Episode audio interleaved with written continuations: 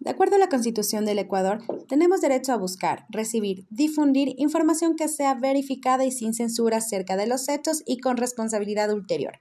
Podemos acceder libremente a la información generada por entidades públicas o privadas que manejen fondos del Estado o realicen funciones públicas, exceptuando en los casos expresamente establecidos en la ley. En caso de violación a los derechos humanos, ninguna entidad pública negará la información.